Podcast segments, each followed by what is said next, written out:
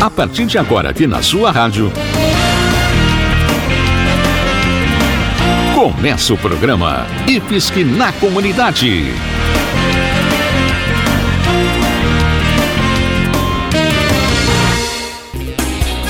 Olá, ouvinte, muito obrigado pela sua companhia. Começa agora o programa IFSC na Comunidade. O nosso abraço para todo mundo que nos escuta em Jaraguá do Sul, Guaramirim, Corupá e Massaranduba. Aqui no IFSC na Comunidade, a gente sempre traz informações e curiosidades, além de lembrar das vagas que estão abertas para estudar de graça no Instituto Federal de Santa Catarina, o IFSC, uma das melhores escolas do nosso país. Fique por aqui e se quiser participar com alguma dúvida ou comentário, mande uma mensagem pelo Facebook do IFSC de Jaraguá do Sul. Acesse também o site ifsc.edu.br barra rádio e ouça este programa pela internet ou no seu celular, repetindo ifsc.edu.br barra rádio. Você sabia que no dia 12 de outubro de 1931 foi inaugurada a estátua do Cristo Redentor no Rio de Janeiro? Mas naquele mesmo lugar poderiam ter sido criadas estátuas bem diferentes daquela que a gente conhece como cartão postal do Rio. Vamos saber mais sobre essas curiosidades agora com o professor de História do IFSC, Jean Zimmermann.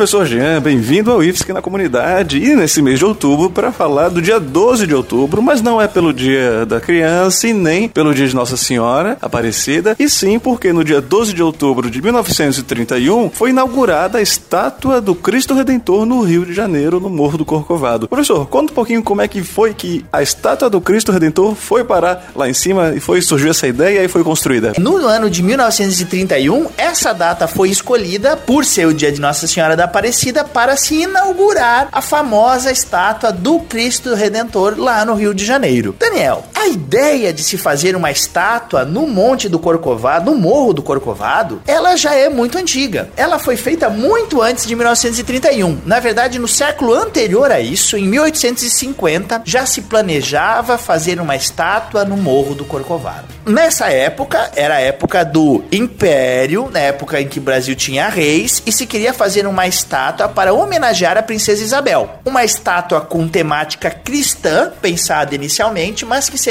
feita então em homenagem à princesa do Brasil, que talvez um dia se tornaria a rainha do Brasil. E a ideia inicial talvez tenha sido fazer uma estátua da própria princesa Isabel, é isso? Na verdade, Daniel, em 1850 pensou-se em fazer uma estátua com temática cristã para homenagear ela. Ocorre que em 1888 a princesa Isabel assinou a famosa Lei Áurea, que acabou com a escravidão no Brasil. E aí então tiveram uma outra ideia. Bom, já que ela foi a redentora da escravidão no Brasil, que ela acabou com a escravidão no Brasil, por que não fazemos uma estátua dela? Essa ideia foi levada à própria princesa, que não gostou da ideia. Ela achou que a estátua deveria ter temática cristã. Ela, inclusive, disse deve ser feita com o verdadeiro redentor da humanidade, que é Cristo, e que ela não se achou então digna de se fazer uma estátua dela.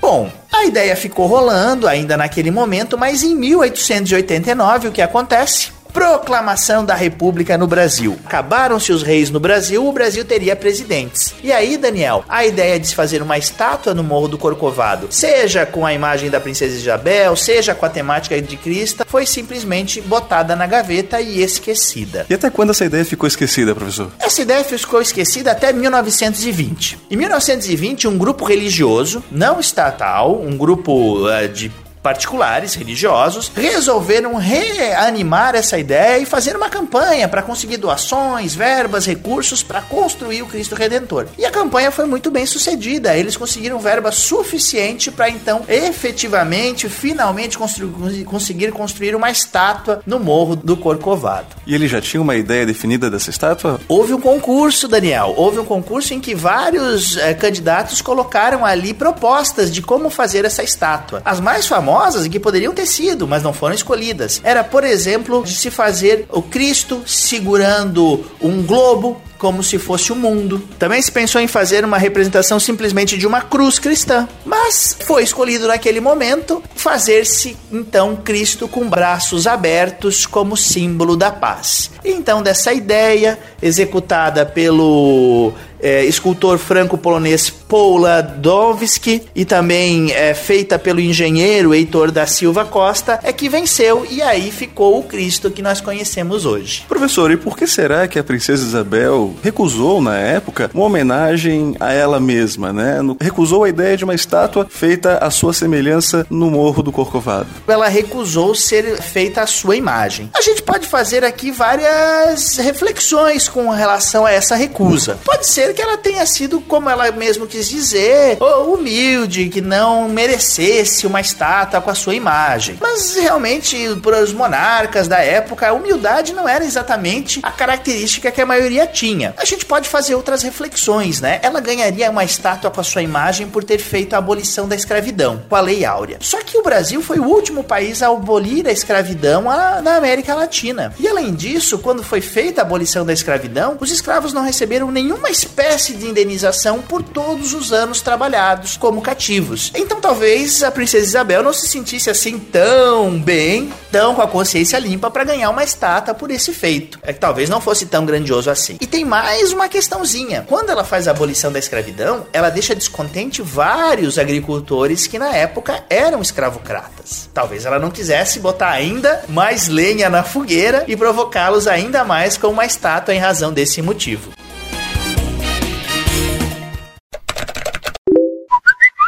Dúvida da comunidade.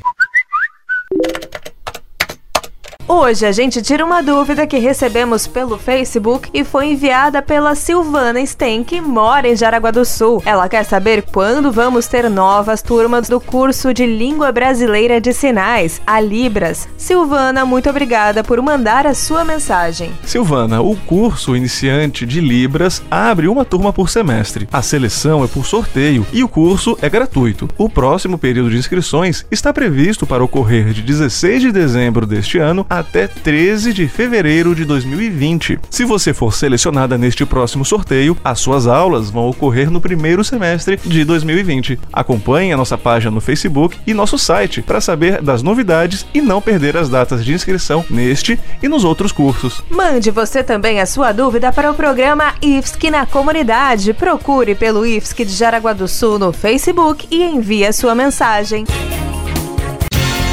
Você está ouvindo o programa IFSC na Comunidade.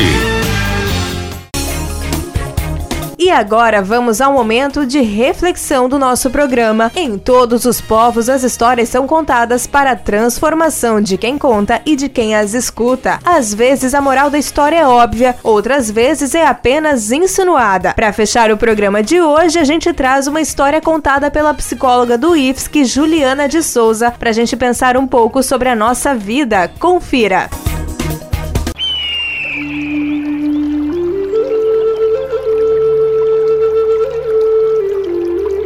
A história de hoje é adaptada do livro As 100 Mais Belas Parábolas de Todos os Tempos, de Alexandre Rangel. Chama-se Vendo os Defeitos. Certa vez havia um mestre que tinha centenas de discípulos.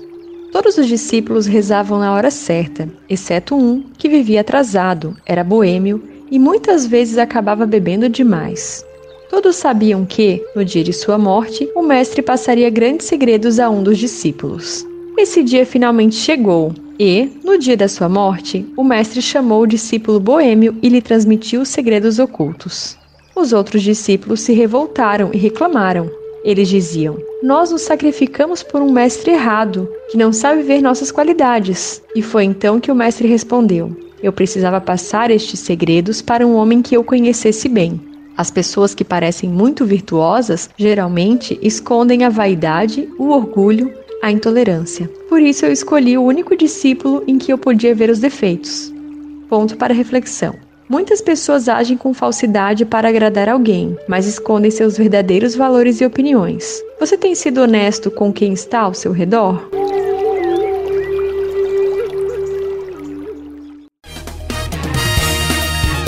Chegamos ao final do IFSC na comunidade. Este programa foi produzido pelo Instituto Federal de Santa Catarina em parceria com a Rádio Alternativa FM de Jaraguá do Sul, a Rádio Corupá FM de Corupá, a Rádio Espaço Aberto FM de Massaranduba e a Rádio 87 FM de Guaramirim. O nosso programa vai ao ar todas as semanas em várias edições, mas se você perdeu o início do programa ou quiser escutar de novo algum assunto, ouça o IFSC na comunidade pela internet no endereço ifsc.edu.br barra rádio. Uma ótima semana e até o nosso próximo programa.